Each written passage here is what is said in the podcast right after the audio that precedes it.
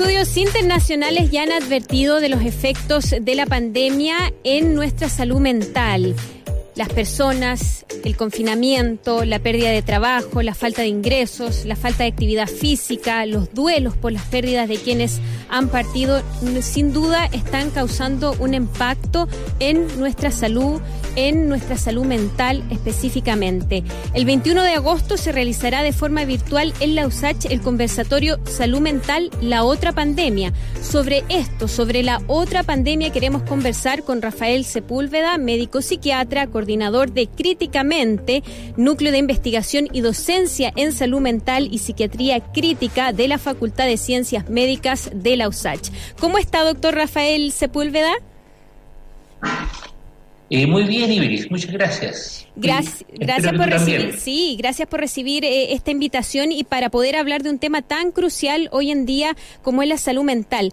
¿Qué ha dejado de manifiesto la pandemia respecto de la salud mental de los chilenos, considerando que las cifras y las encuestas en términos de salud en nuestro país ya decían que no, no estamos tan bien?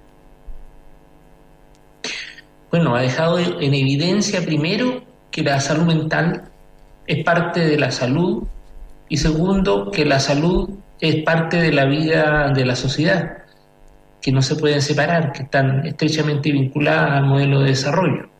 En concreto, los que tienen, así como los que más eh, han muerto o aún más han enfermado, son los más vulnerables, también ocurre lo mismo con los temas de salud mental. Las personas que están en condiciones de mayor vulnerabilidad han sido las más afectadas y también por su parte los que han tenido que estar enfrentando en forma más directa las consecuencias eh, graves y severas de la pandemia, como por ejemplo los trabajadores de la salud. ¿Qué es lo que usted ha podido observar en su contacto con los trabajadores de la salud respecto de cómo están ellos en términos eh, emocionales, en términos de salud mental, precisamente?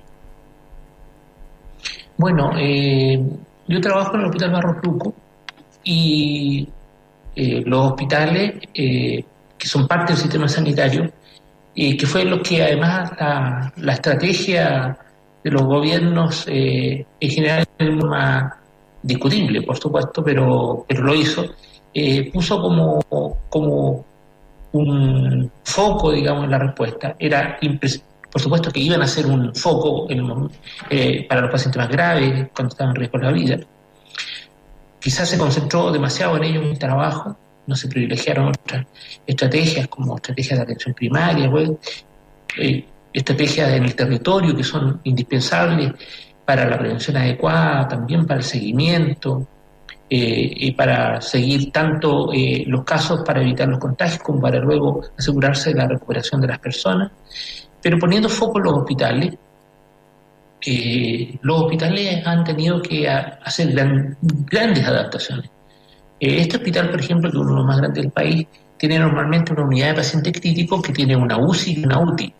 Eh, la unidad de cuidado intensivo, la UCI es la, más, la expresión más compleja de atención de los pacientes, tuvo que multiplicarse por seis, es decir, hubo que instalar equivalentes a la UCI en muchos lugares distintos del hospital y eso implicó que muchas personas vieron completamente transformada su modalidad de trabajo, eh, eh, tuvieron que enfrentar a una alta tasa de mortalidad, personas que no estaban acostumbradas a ver morir a los pacientes, sino a verlos recuperarse.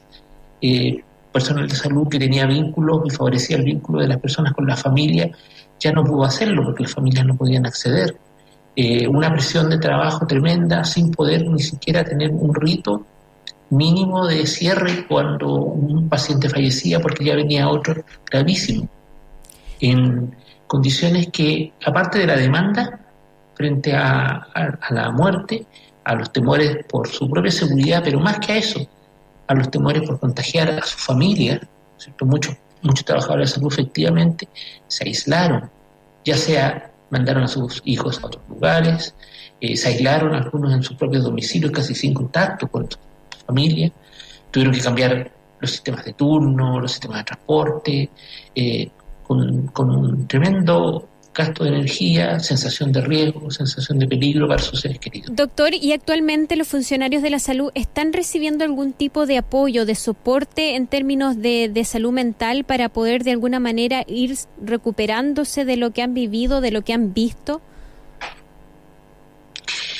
Bueno, eh, en los distintos hospitales eh, se han realizado actividades eh, tendientes a darle este apoyo. También el Ministerio de Salud organizó algunas iniciativas centralizadas a las cuales se podía referir el personal de salud para, para recibir apoyo a distancia, algunas sesiones.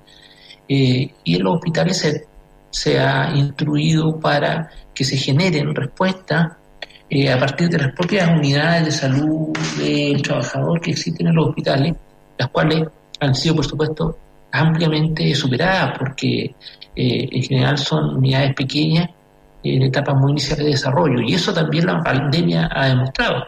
La salud de los trabajadores de la salud requiere respuestas más integrales, más complejas de las que estaban disponibles. Eh, sí, doctor, y usted, bueno, es, eso, sí.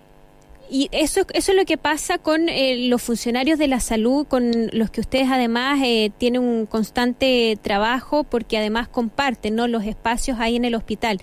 Pero además mm. usted atiende pacientes, gente que no es funcionario de la salud, pero que también se, como todos, nos hemos visto impactados por esta pandemia. ¿Qué es lo que está viendo usted en sus consultas? ¿Con qué tipo de em, preocupaciones, angustias, problemas llega la gente producto de esta pandemia? Bueno, eh, en la consulta donde eh, eh, acceder a la, a la realidad que están viviendo una amplia franja de personas de distintas condiciones económicas, culturales, laborales, lo que queda de manifiesto es el tremendo impacto que tiene la, la situación de pandemia que implica los riesgos que ya mencionamos para la salud, los temores, eh, con también las consecuencias eh, respecto a su trabajo, la inestabilidad, la inseguridad, eh, la casi certeza algunos que, van a perder el trabajo si no lo han perdido ya, la, la, presión, digamos, por en algún momento cuando se intentó reintegrar al trabajo, los temores que hay.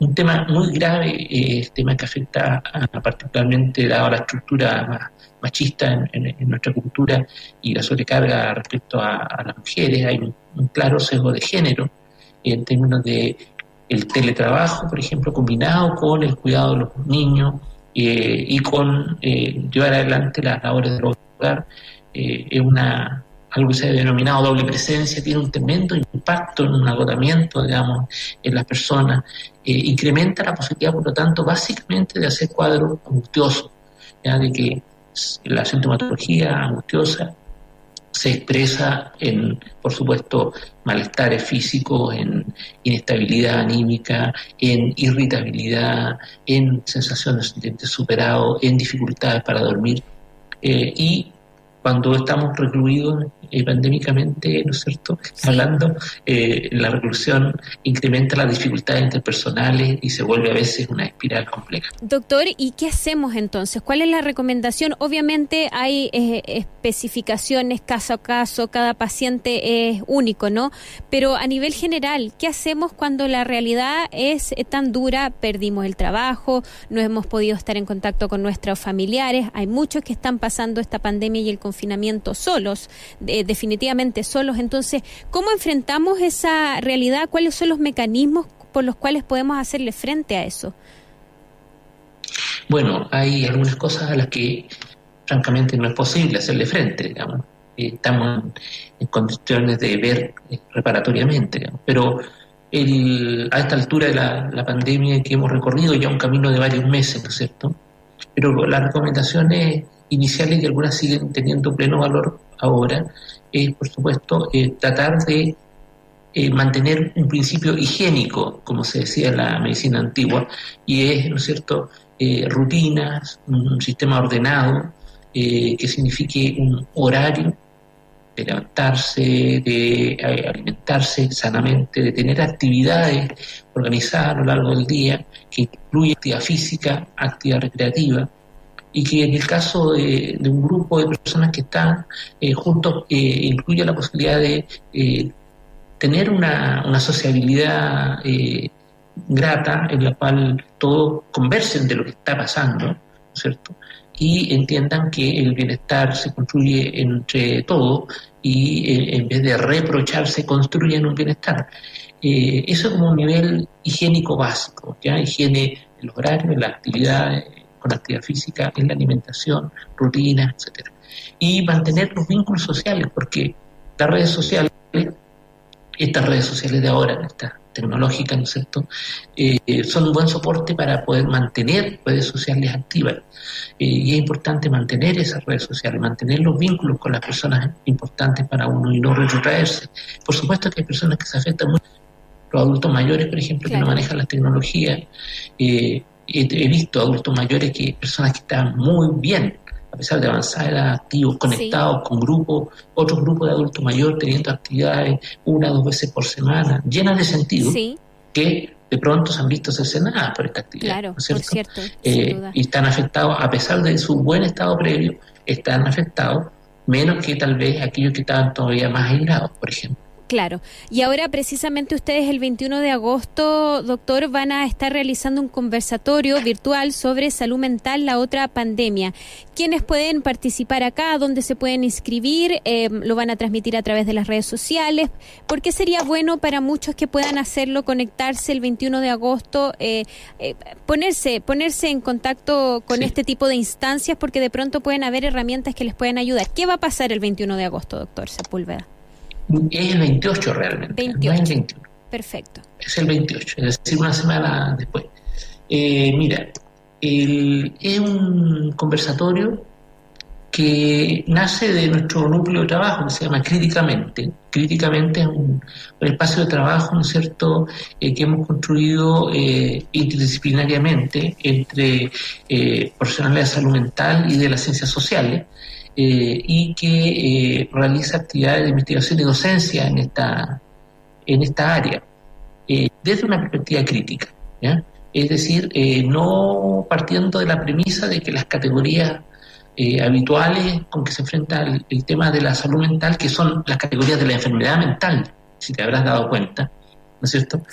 Nosotros no lo enfocamos desde ahí, lo enfocamos, ¿no es cierto?, develando que esa forma, ese reduccionismo, eh, a la enfermedad y detrás de la enfermedad un reduccionismo biológico, es eh, también una maniobra de poder ¿no? Eh, que permite cierto statu quo y que oculta una génesis mucho más compleja de los problemas de salud mental, del bienestar de la sociedad humana.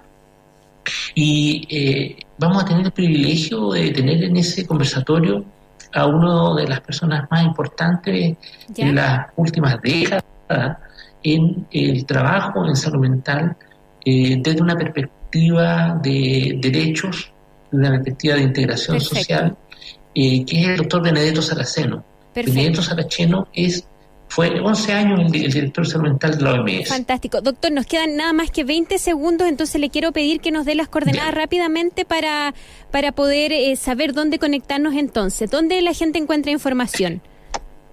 la gente encuentra información en nuestro blog, eh, que eh, es eh, críticamente el blog de Blogspot y va a estar disponible, digamos, para se lo vamos a mandar para que sus auditores lo, lo puedan ver. Nosotros y va a ser transmitido por YouTube. Fantástico, lo promocionamos en, las redes sociales. Ya, fantástico. Por YouTube, críticamente, entonces, googleenlo, como siempre, la forma más fácil de encontrar todo y ahí van a estar con la información para poder eh, participar de este conversatorio virtual sobre salud mental. Muchas gracias, doctor Rafael Sepúlveda, psiquiatra académico de la USACH, por este contacto y lo vamos a invitar sin duda más adelante porque tenemos mucho que hablar sobre este tema. Chao, chao.